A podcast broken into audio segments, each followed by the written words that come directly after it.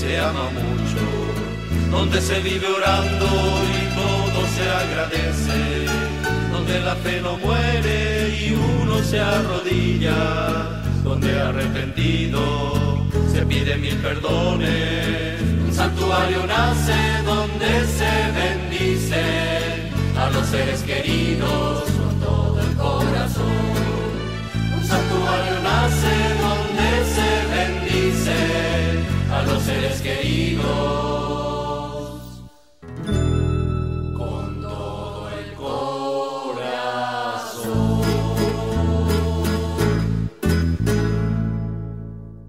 Dejemos que la luz de Cristo nos penetre y nos transforme, participando en el banquete de la Eucaristía, a la espera de su vuelta, revestido de gloria y de luz.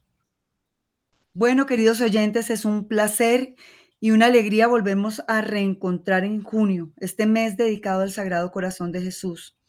Quiero saludar especialmente al Padre Germán por abrirnos este espacio, a Magola Quintero en los controles, a Wilson Urquijo y a William Becerra que también nos han colaborado. Y saludo muy especialmente a nuestra hermosa invitada Leonor Montoya, quien ahora con ustedes se va a presentar, a Lida Becerra que me acompaña en la coordinación del programa. Hoy tenemos un programa bellísimo, especial, muy especial, de la tercera y última parte de este héroe de Schoenstatt, don Joao Luis Pozobón.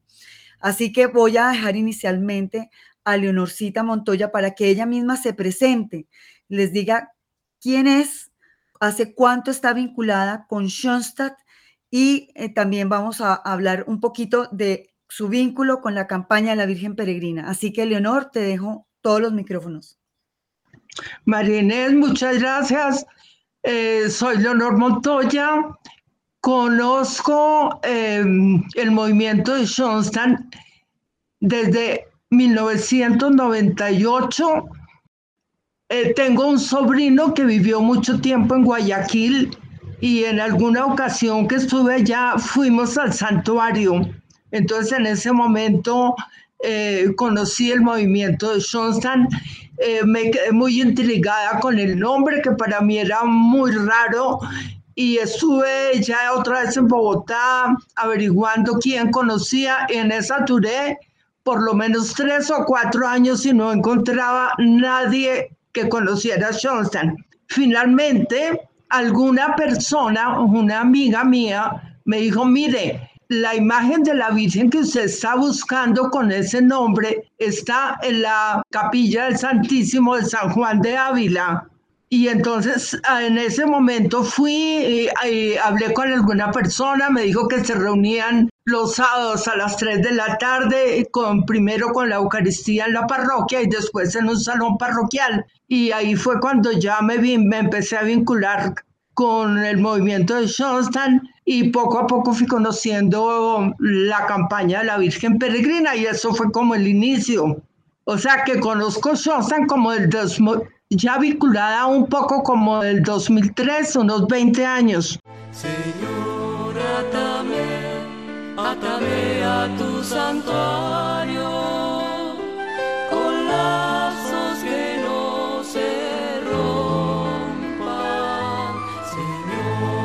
Señor, atame, atame a tu santuario con todas las fibras de mi ser. Señor, atame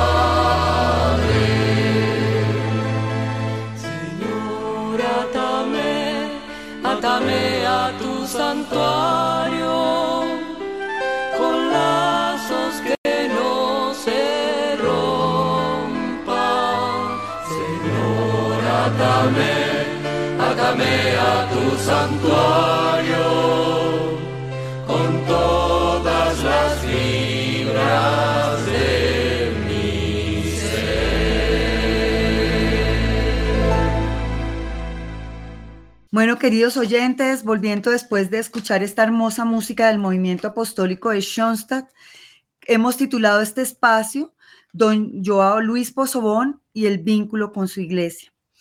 Ustedes saben, como lo hemos venido trabajando en su biografía, don Joao siempre fue un hombre de Dios, un hombre padre de familia, pero un hombre enamorado de Jesús, enamorado de la iglesia, y pues que todo esto reafirmó, lo reafirmó más cuando conoce al padre José Kentenich. Don Joao siempre tuvo una vocación especial que ya obviamente la desarrolló como padre de familia, pero más aún esa inquietud que tuvo cuando el Señor lo llamó a servir como diácono permanente, ya dentro del movimiento apostólico de Schoenstatt, cuando conoce a la hermana, cuando ve cada hito en la vida del padre José Kentenich, cada hito en su vida, él reflejaba como todo lo que el Espíritu Santo iba inspirado en él y es un hombre que como todos, y les hago esta pregunta, ¿ustedes les dirían sí a la Virgen María? ¿Le han dicho ese sí, como lo ha dicho Leonor, como lo ha hecho Alida, como lo ha hecho cada persona que está aquí de voluntaria en Radio María? Pues Joao le dijo sí. Y hoy tenemos a don Joao camino a los altares también por ese sí y esa fidelidad con el Señor, con la Virgen María y con la Iglesia. Es muy sencillo y nos muestra un camino de santidad bellísimo. Ustedes, es, eh, como ya lo sabían, él, él, pues obviamente en esta pequeña población de Brasil y con muy pocos recursos, pero como Dios hace posible lo que parece imposible, él fue desarrollando esa imagen de Dios y a través de la Virgen María, donde era el instrumento. Él decía ya cuando vio que la campaña de la Virgen Peregrina iba creciendo tanto, se sentía como el burrito de la mater. A donde quiera que él iba llegando, llevaba esa imagen pesadísima que muchos de ustedes en Bogotá, en cualquier parte del mundo, ese retablo inmenso que todos los países la tienen en sus santuarios hogares, pero es una imagen obviamente mucho más grande la que dan a cada movimiento y la que se lleva a las parroquias. Pues esa imagen don Joao la subía cuesta a su hombro y la llevaba kilómetros y kilómetros. Él muchas veces decía que no alcanzaba ni a comer, ni a pasar bocado, y que era pan y agua, pero unido a la Mater, a la Virgen María, se rezaba uno, dos, siete, quince rosarios, como él mismo lo, lo acontece y lo dice de su propia boca.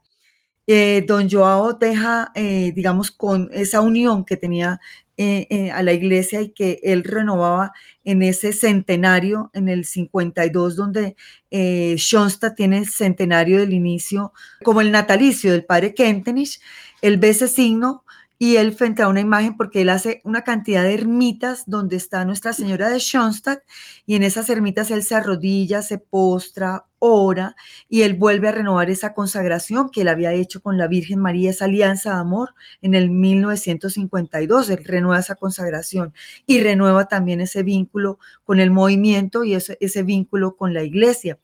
Él tiene la fortuna de que en estos hechos y acontecimientos, pues eh, está el Papa Juan Pablo II en, el, en el pontificado, él ve muchos signos también que él no es ajeno, como ninguno de nosotros, a todo lo que le pasó y con lo que vivió en ese mayo del 85, donde sufre el atentado, y también donde don Joao tiene la gracia y la fortuna de ir a Roma, eh, estar de muy cerca de un sacerdote también y del, del Papa Juan Pablo II en esa época.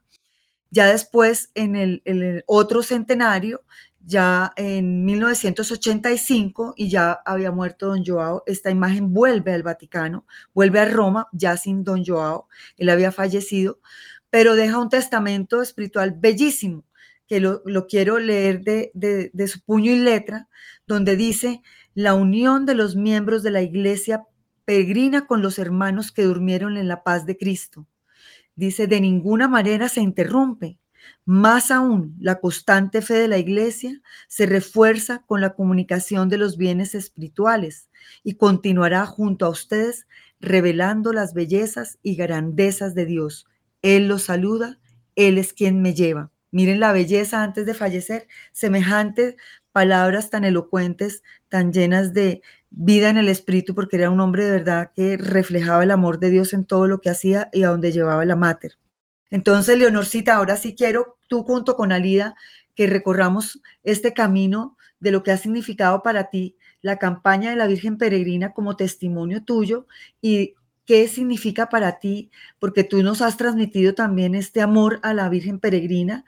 Eh, yo soy testigo porque también con mi esposo hicimos parte como misioneros y hacemos parte como misioneros de la Virgen Peregrina y, y de esta forma como la Virgen está vinculada a todas las parroquias, misionando esas pequeñitas retablos que son réplica de los santuarios originales, pues nos unimos al movimiento y tú has hecho que nos enamoremos muchos de, de, la Virgen peregrina, del movimiento apostólico a través de, de esta consagración también, esta alianza de amor. Pero yo quiero que nos cuentes a todos los oyentes qué ha significado para ti la alianza de amor en Schoenstatt, la unión de la Virgen peregrina y don Joao Pozón en tu vida. Así que te dejo los micrófonos para que tú hables. Gracias, María Inés. Eh, a ver, para mí ha sido eh, muy, digamos, muy emocionante, muy comprometedor eh, tener a mi cargo la imagen de la campaña, la, la peregrina, para hacerla llegar a las familias. Y tuve una muy bonita experiencia cuando se cumplieron los 100 años del nacimiento de don Joao en el 2004, tuve la oportunidad de ir a Santa María, donde vivía don Joao, eh, junto con la hermana Eugenia María y con otras personas del movimiento de Schoenstatt, y ver allá, digamos, como palpar, como tocar el movimiento de la Virgen Peregrina donde nació. Entonces, eso, digamos que fue un paso muy lindo, muy importante. Haber conocido el lugar donde vivió Joao, su casa, el santuario, es decir, sentirse uno como muy cerca con esa persona tan importante que fue Joao. Y teniendo en cuenta que él tuvo una gran dificultad visual don Joao veía muy poco. Y a pesar de eso, pues nos dio el ejemplo, todo lo que tú dijiste eh, anteriormente de compromiso con la imagen de la, vir con la Virgen, digamos no con la imagen, sino directamente con la Virgen, cómo peregrinaba, cómo iba a pesar del mal tiempo, del peso de la imagen que llevó, todo eso es, lo, le llega a uno como muy al fondo del corazón para aprender a conocerlo. Entonces fue, digamos que esa ida a Santa María fue una, eh, un momento muy importante que también le ayuda a uno mucho como a seguir adelante y a no desfallecer, digamos, a no cansarse. Gracias, Leito. Vamos a ir a un espacio musical y dejo a Lida para que eh, participe en esta belleza de programa. Entonces, hoy escuchemos las hermanas de María. Retornamos después de esta pausa musical. Alida, te invito para que también des tu punto de vista y con Leonor, porque ya son muchos años y en Colombia tenemos esta gracia de tener la, a Leonor ya desde el cielo nos acompaña una persona que queremos muchísimo, que también quiero que tú la nombres, Pachita, y eh, que también hagas ah, y este programa homenaje para ella, que también ha sido de gran importancia e influencia para el movimiento en todos los aspectos y en todas las ramas. Muchas gracias, Marinet. Bueno, yo saludo a los oyentes, algunos ya me conocen, pero quería de todas formas a nuestros oyentes contarles que Leonor Montoya es la gran iniciadora de la campaña. Ella no solamente estuvo en los primeros años de la campaña, sino que durante 20 años, yo creo casi, estuvo a cargo de la coordinación de la campaña, especialmente en Bogotá. Ella ha sido nuestra gran maestra, como el indicador de camino ha sido Leonor, una persona de una calidad humana inmensa, grandísima, y que con mucha paciencia a todos los misioneros, pues nos formó, se preocupó de que tuviéramos todos la alianza de amor con María ya por, por bendición de Dios y por voluntad de Él, yo he reemplazado a Leonor hace algunos años en la campaña, pero la seguimos consultando, seguimos invitando a Leonor a que participe en muchos espacios como este y en muchas reuniones de formación. Leonor está presente y sé que lo hace con un cariño inmenso. De manera que, eh, metiéndonos un poquito ya en el ejemplo de don Joao, eh, como eh, ya les habíamos contado en los programas anteriores, en 1950 la hermana Teresina Tobo, quien era la provincial de las Hermanas de María en Brasil, ella eh, le entrega a la imagen un retablo inmenso a don Joao que él peregrina durante 35 años, don Joao, y en esa época, queridos oyentes, olvidémonos de, de, de, de transportes y de trenes y de muchas facilidades que había para llevar la Virgen de un lado para otro. Muchas veces le tocaba a pie en los caminos, a veces le tocaba en los caminos dormir con la imagen. Y el mismo yo dado cuenta que esto era pan y rosario, o sea, no había nada más que hacer sino esperar a que la noche pasara para continuar eh, llevando la Virgen a las escuelas y a muchas. El don Joao, como les habíamos contado en programas anteriores, hizo toda una pastoral familiar alrededor de la visita de la Virgen.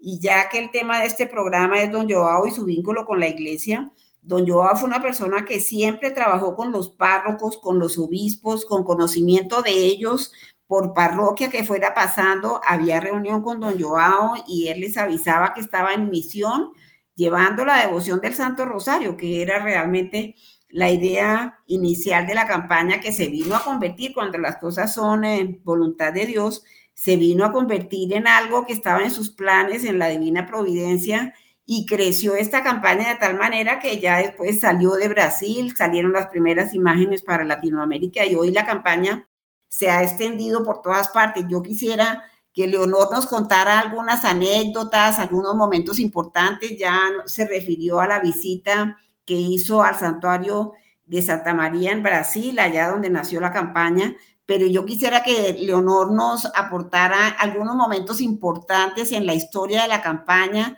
y ya la relación con los asesores, el, especialmente el padre Humberto Salgado, la hermana Eugenia María Muñoz, ¿qué podía Leonor contarnos como anécdota y como momentos importantes? Porque yo pienso que Leonor estuvo casi por 20 años al frente de la campaña, un poquito menos, Leonorcita. Alida, eh, yo no empecé desde tanto tiempo porque primero estuve a cargo de la campaña María Elisa Andrade. Y yo empecé alrededor del 2008 a hacerme cargo de la campaña. Y cuando estuvimos en el Brasil, eh, fuimos con María Elisa también. Entonces ahí yo estuve a cargo de la campaña, yo creo que como unos 10 años, más o menos, hasta que tú te hiciste cargo, sí señora. Eh, a ver, la estadía en Santa María fue muy, muy bonita. Eh, allá alcancé a conocer las, creo que dos de las hijas de Joao, en este minuto no recuerdo los nombres, y uno de los nietos que entró, digamos, al salón de reuniones el nieto cargando la imagen como don Joao y muy, muy parecido físicamente a él. Entonces eso fue, digamos, como un momento muy de mucha trascendencia. Y ver también todo, es decir, todas las personas que están alrededor de la campaña de la Virgen Peregrina. En, Santa María eh, había personas de muchos países, no sé decir en este minuto cuántos, pero yo creo que prácticamente de todos los países de América Latina, inclusive eh, personas que viven en Europa vinieron representando algún país de América Latina, eso fue también un momento muy, digamos, fue muy emocionante. Eh, también recuerdo muy especialmente un recorrido en Santa María eh, que hizo don Joao con las Via Crucis. Él tenía mucha devoción a las Via Crucis y dentro de su recorrido, dentro de la pequeña aldea que él construyó para ayudar a las personas, que se llamaba la Villa Noble de la Caridad, él alrededor de esa Villa Noble en el camino eh, construye las Via Crucis y él le tenía mucha devoción y las hacía, eh, yo creo que permanentemente. También otra cosa muy bonita que yo recuerde, eh, don Joao trabajó en agricultura y eh, tenía un asadón y en ese asadón marcaba las cuentas del rosario y él todo el día estaba dentro de su trabajo y rezando el rosario llevando las cuentas en el asadón. Recuerdo eso como algo muy, muy especial. Eh, aquí y ya en Bogotá, después de un poco de tiempo, trabajamos mucho con el padre Humberto Salgado y yo tengo aquí el santuario hogar, eh, que lo tengo con una leyenda y con una firma del padre Humberto, lo tengo yo creo que hace como unos 12 años que también es un recuerdo como muy especial de la campaña.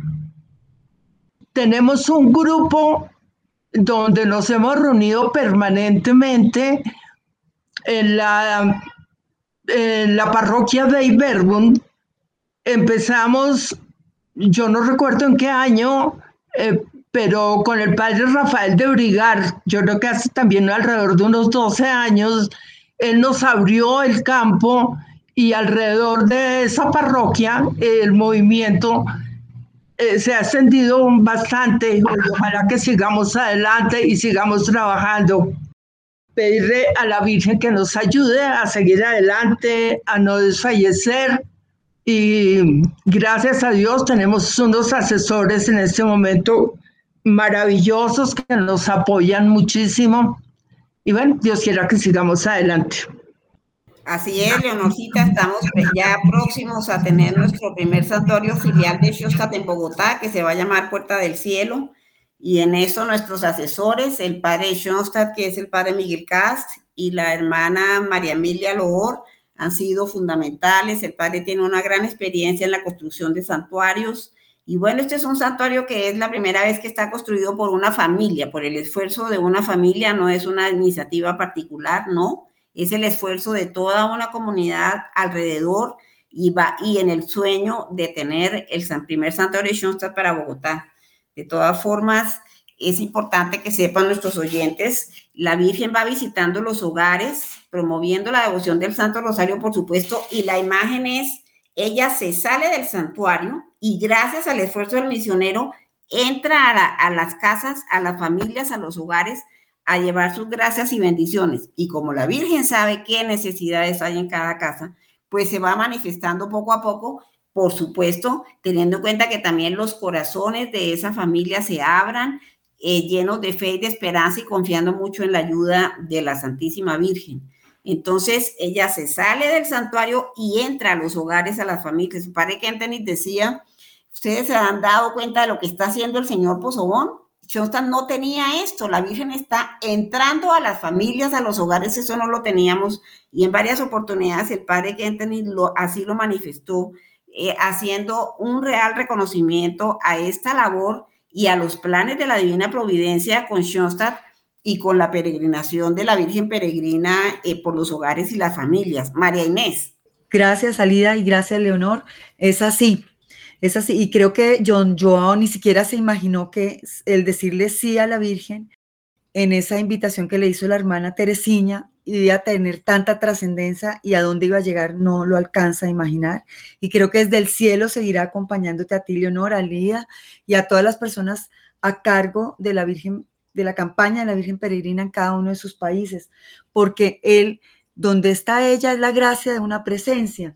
Y como ustedes lo saben, y, queremos recordárselo también a todos los que nos oyen, que no pertenecen al movimiento, es bellísimo porque la Virgen María nos visita y ella, ella se hace presente desde este retablito donde la vemos con, eh, cargando el niño y nos da tres gracias.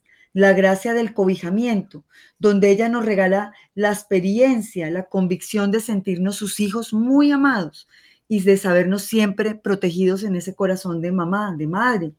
La gracia de la, transformación. Ella implora el Espíritu Santo para que nosotros seamos transformados en hombres y mujeres nuevos. Y con la gracia de la fecundidad apostólica, nuestra Santísima Madre despierta en cada uno de nosotros el deseo de ser apóstoles y nos impulsa también a compartir nuestra fe y el amor de Dios con todas las personas que nos rodean, a vivir esa fe, los que tenemos santuario hogar, con nuestros esposos o cada vez que la, la, tenemos en un lugar privilegiado, está entronizada, tienen un trono en cada hogar donde está de Schoenstatt, donde nos recuerda que ella está presente siempre. Y donde cada uno de nosotros todos los 18, ahorita que estamos recién pasados del 18 de junio, renovamos nuestra alianza de amor con María, con esa pequeña consagración.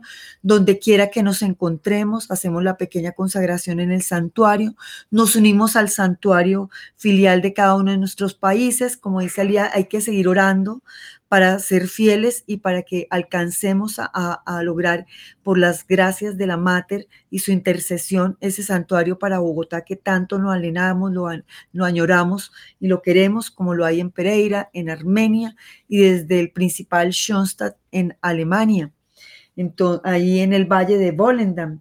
Entonces siempre eh, es una gracia, es un agradecimiento a cada uno de los misioneros de la campaña de la Virgen Peregrina, porque ella, llevarla a ella para visitar nuestro hogar y que siempre nos trae, obviamente, consigo a Jesús nuestro Salvador, nos da tantas gracias, tanta paz, tanto anhelo de, llegar a alcanzar también la santidad, como todos estos héroes de Schoenstatt, como la hermana Engel, María Emilia Engel, como eh, Mario Irriar, tantos que vamos a recorrer en este caminito de, este año, de los tantos vidas ejemplares de Schoenstatt y que estamos todos llamados a la santidad y que ese fuego del amor de Dios y del Espíritu Santo sigamos avivándolo.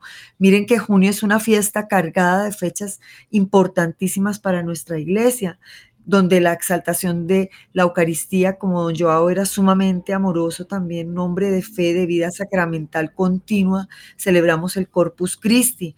Hace poquito Colombia renovó en la Catedral Primada con nuestro arzobispo la consagración de Colombia nuevamente al corazón de Jesús. El sábado que acaba de pasar al corazón de la madre, ahorita el nacimiento de Juan el Bautista, Pedro y Pablo, este, este eh, la, Santísima Trinidad, la Asunción de María, o sea, viene de, venimos de fiesta en fiesta y eso nos hace unirnos más al movimiento, unirnos más a la iglesia, amarla más. Fíjense que nos, el padre Kentenich en su epitafio decía, dilexin ecclesia, amé a la iglesia. Y pase lo que pase, nosotros debemos también seguir ese ejemplo de don Joao también, de amar y ser fieles a la iglesia. Los quiero dejar un momento con un momento de música y volvemos. Señor, atame, atame a tu santuario con lazos que no se rompan. Señor, atame, atame a tu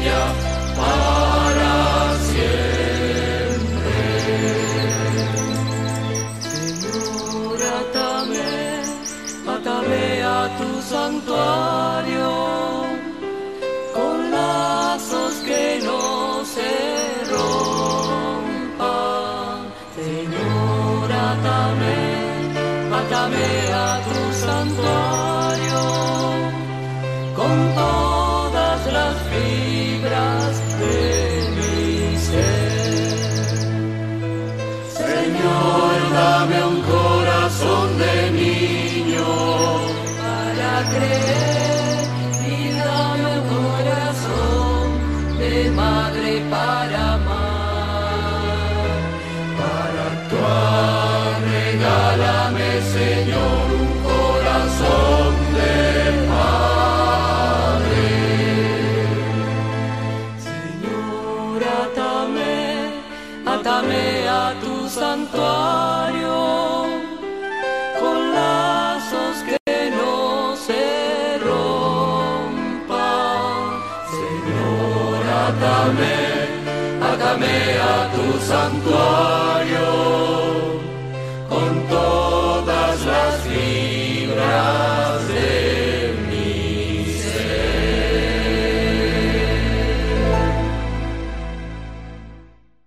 Bueno, ya, ya retornando, quiero pasarles un, espacio de una reflexión pequeñita que, que quiero que la vivamos. Es, es, muy larga porque pues gracias a Dios porque don Joao es un, un hombre que existió, también es contemporáneo de muchos que lo conocieron. Ahora está el legado de sus nietos, de sus hijos que también lo viven su reflejo, no solamente físicamente, sino de, la, de toda la, las, los frutos que él dio y de la misión que él ha traído para el movimiento, para la iglesia en el Brasil.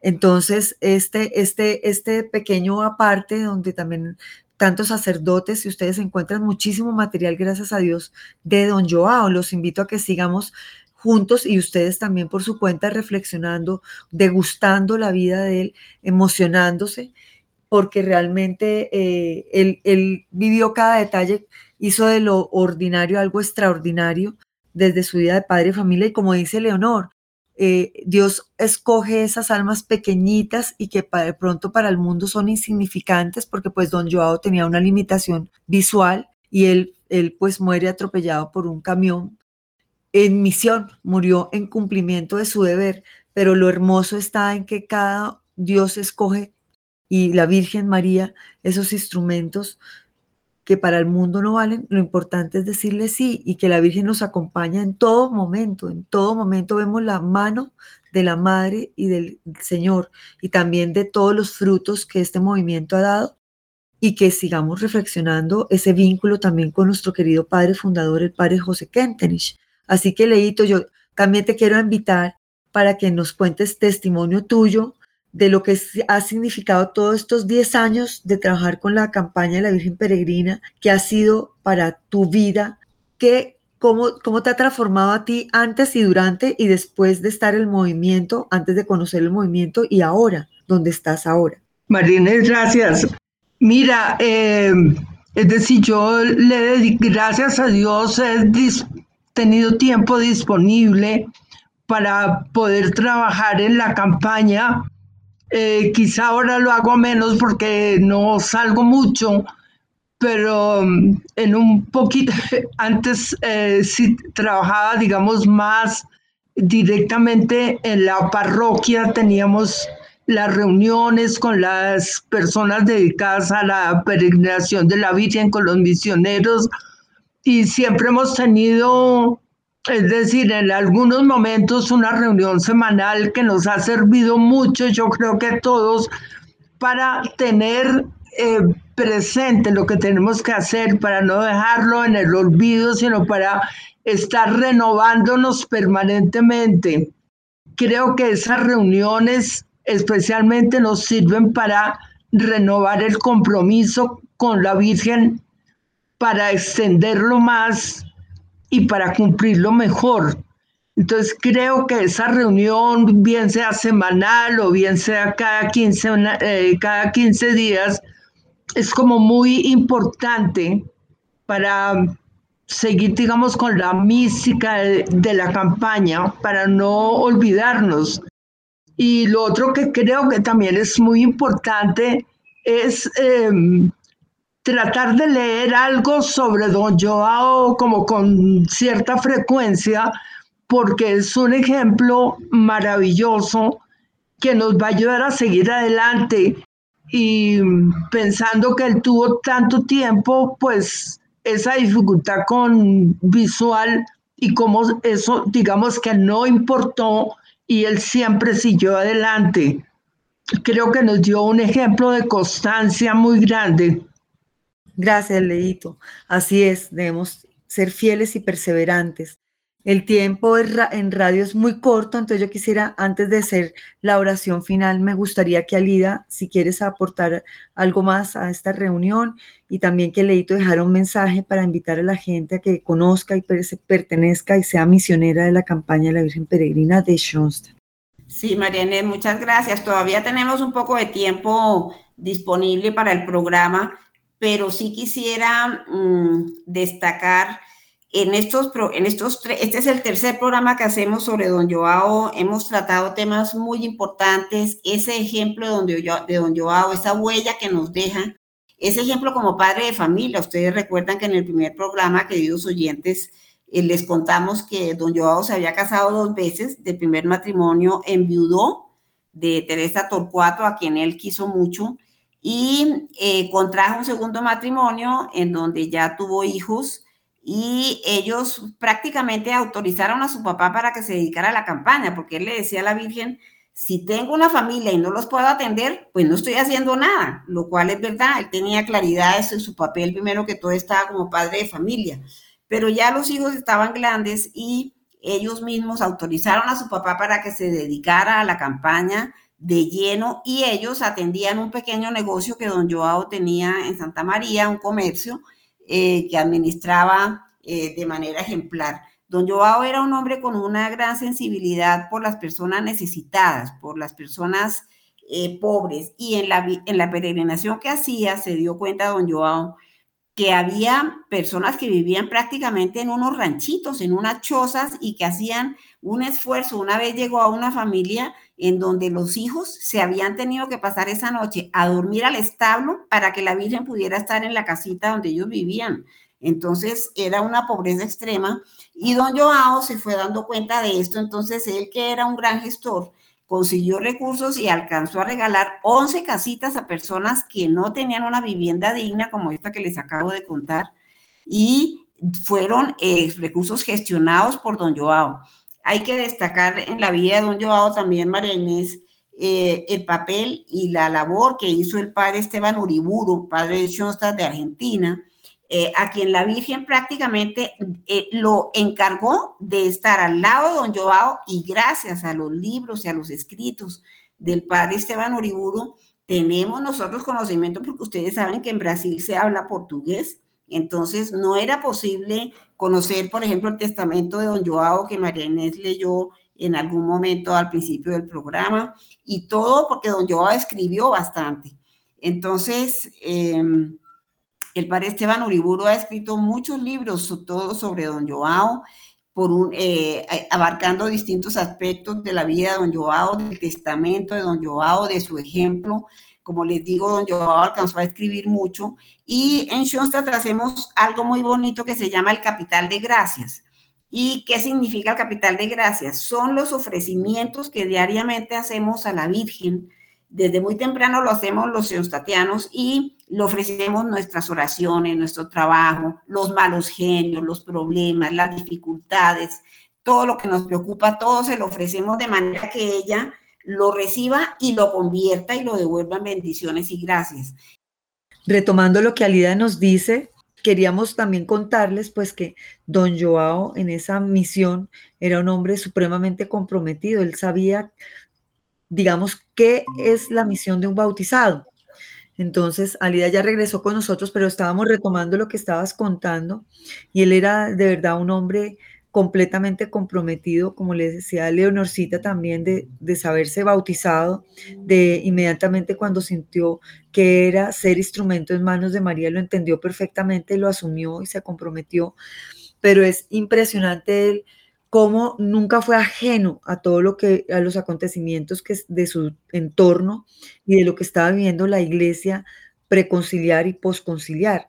Él siempre eh, se sintió admirado, maravillado, porque pues con el Concilio Vaticano II dijo es el momento y con todas estas cartas también que, que el Papa antecesor de Juan Pablo II, Pablo VI también, y todos estos signos de la iglesia con las cartas encíclicas apostólicas sobre la Virgen María, como también él obviamente sabía que llevaba la Virgen, pero el centro era Jesús, era llevar a Jesús a la gente y como la iglesia también fue fundamental porque a darle oportunidad a los laicos, pues él dijo, es el momento también de nosotros, él quiero, él siempre quiso servir más y mejor. Entonces, él tiene detalles tan delicados y tan lindos que él dirigió varias cartas tanto al Vaticano por cuenta de él, dándose a conocer como, como ese humilde diácono que peregrinaba a la Virgen. Y, y creo que la hermana Aurea, junto con la hermana Teresina, le, mandan una cartica donde el Papa Juan Pablo II lo rescata y le da el título como, eh, como este pastoralista moderno, creo que era. Era el pastoralista moderno. Entonces eso es bellísimo porque es un laico resaltado en la labor también y reconocido en la labor de la iglesia, por eso es que le dan ese título de pastoralista moderno. Y él, pues obviamente en agradecimiento, como él siempre, fíjate que le da la gloria a Dios y a, Nuestra Señora, la reconoce también como esa intercesora dentro de la labor que iba haciendo en su vida. Por eso va no solamente a, esa ermita de Schoenstatt, sino a, a, una capillita que estaba cerca también a donde él estaba, que era la capilla de Nuestra Señora de las Gracias. Se postra, hace el rosario, le da gracias. Eso, él tenía unos detalles tan sencillos y a la vez tan de tanta grandeza y humildad, donde nos deja de velar su corazón, lleno del amor de Dios y del amor a María. Eso es. Y ese anhelo de santidad que él tenía. Él decía, cómo no iba a estar transformado con el ejemplo, el ejemplo que tenía de ver al padre Kentenich, de su entrega, de todo lo que él iba, en, simplemente siendo testigo ocular de lo que sus ojos estaban recibiendo. Entonces ese compromiso y eh, él se enamoró, de verdad que era un testigo y tenemos un regalo de Dios para Schoenstatt. Y, como lo decía yo el programa pasado también, Schoenstatt es tierra sagrada. Entonces, cada uno de nosotros es muy importante dentro del movimiento y cada uno de nosotros que no conoce el movimiento y los que conocemos el movimiento, eh, pisamos tierra sagrada en Schoenstatt. Tenemos muchas vidas ejemplares y estamos llamados a ser también eh, comprometidos con el movimiento, con la iglesia, con la parroquia, con la vida apostólica, con nuestro ser de bautismo. Entonces nosotros obviamente estamos adheridos siempre a nuestros párrocos, colaboramos con ellos y somos, no podemos quedarnos en recibir y recibir gracias, sino tenemos que dar esa fecundidad apostólica siendo también misioneros, desarrollando una labor de servicio, como don Joao también nos lo expresa. Él no solamente llevaba la Virgen, sino también era tocado profundamente y era conmovido su corazón con las necesidades del otro, con la pobreza que él, pues imagínate, peregrinando una imagen, ¿cómo no iba a ver y ser indiferente ante la necesidad del hermano que sufre? Por eso Leonorcita nos, nos recuerda este lugar de gracias y esta donación de esta tierra donde Él acoge a tantos, les, regala lo más grande que tenemos nosotros, que es la vida sacramental. Los formaba, los bautizaba, a los matrimonios pues los encauzaba, los guiaba, los casaba, los orientaba. Entonces es muy, muy, muy importante lo que él hizo. Yo quiero dejarlos nuevamente con un espacio musical de nuestras bellas hermanas de María eh, dar una despedida final a Leonorcita, a darle un agradecimiento porque sé dentro de sus muchas ocupaciones que ha sacado este espacio, eh, darle las gracias por todo lo que ha hecho uh, para el movimiento y para la campaña de la Virgen Peregrina, que la queremos, la admiramos y eh, que Leito diga unas palabras también invitando a los jóvenes y a las familias a que la reciban, que sean misioneritos también de la campaña de la Virgen Peregrina. Una despedida de Alida y vuelven conmigo para cerrar con la oración que tengo especial sorpresa para ustedes. Leito, te dejo. Gracias a todos nuestros radioescuchas. Fue un rato lindo eh, poder hablar sobre la persona de don Joao. Eh, quizá pudiéramos eh, entre todos seguir adelante, que la campaña siga creciendo que la campaña llegue a los niños, que llegue a las familias y que todos los que nos están oyendo en alguna forma eh, se puedan eh, vincular todos los que quieran. Si quieren, les doy mi número celular y cualquier cosa nos pueden comunicar. Eh, seguramente entre todos vamos a crecer, vamos a seguir adelante siguiendo el ejemplo de don Joao. Gracias, gracias María Inés por la invitación. Ha sido un rato muy, muy lindo. Alida, te dejo para que te despidas también y cerrar con la oración que les tengo.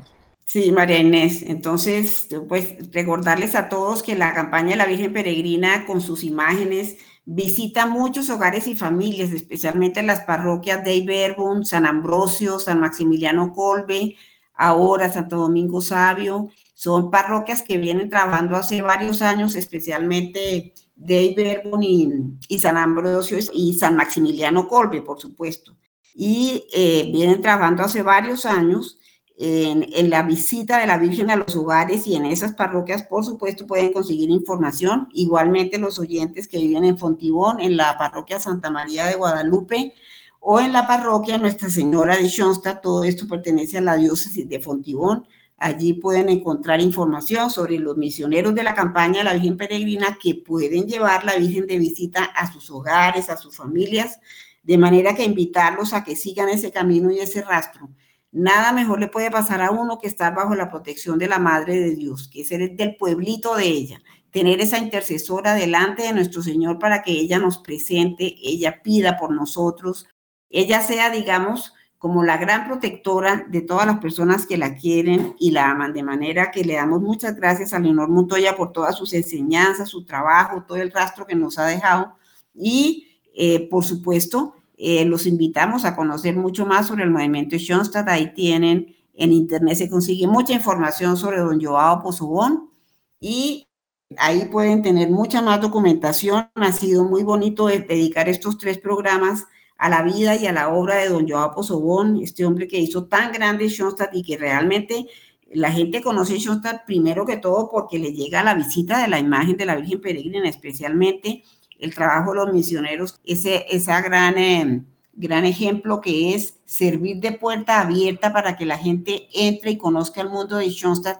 que fue pensado, ideado, escrito por el padre José Kentenich, que nos dejó también un rastro y un ejemplo inmenso de manera Marianés, que muchas gracias y bueno, estamos atentos a la sorpresa que nos tiene. Bueno, queridos oyentes, Alida, Leonorcita y todas las misioneras, con cerramos con esta, este pequeño también homenaje a Leonor y a Pachita desde el cielo que nos seguirá acompañando y a don Joao. Muy bien, queridos oyentes, entonces vamos a hacer la oración que nos ha anunciado María Inés y que ella por cortesía de generosidad me ha pedido que le dé lectura y dice así, Virgen peregrina, venimos ante ti a buscar el silencio que afuera en el mundo lleno de ruido no es fácil encontrar. En mi ambiente muchas veces se vive la intranquilidad. Junto a ti quiero encontrar la paz. Quisiera silenciar mi corazón, ya que muchas veces no puedo rezar porque mi alma no puede descansar en ti. Deseo renovarme interiormente en tu presencia, aquí ante tu Hijo vivo y presente en el sagrario. Quisiera quedarme aquí espiritualmente y para siempre. Madre, al mirar la imagen, descubro que tú me miras como si hubieras estado esperándome. Tú me aceptas tal como soy, con todo lo que me preocupa y me alegra. Con mis deseos y necesidades en tu corazón encuentro hogar, seguridad y paz. Allí me siento cobijado. Madre, escribe mi nombre en tu corazón y no lo borres jamás. Transforma mi pequeño corazón. Dame la fortaleza en el dolor paciencia y valor en las adversidades de la vida y dame la gracia que me impulse a colaborar en la construcción del reino de Dios en mi ambiente. Amén, amén, amén. Muy bien, queridos oyentes, entonces nos despedimos. Le damos gracias al Padre Germán por abrirnos la puerta. Igualmente a María Patiño por todo su esfuerzo, su generosidad con este programa y por supuesto a Leonor Montoya, quien nos acompañó hoy sacando un espacio de su tiempo, sabemos que sigue siendo una persona muy ocupada. Gracias a Magola Quintero, a Luis Fernando López y a todo el equipo técnico de Radio María que hace posible que estos programas con el manejo del Internet y todas las redes sociales llegue a ustedes, queridos oyentes. Así que hasta la próxima y un saludo muy especial para el padre Germán Darío Acosta Rubio. Hasta la próxima, queridos oyentes.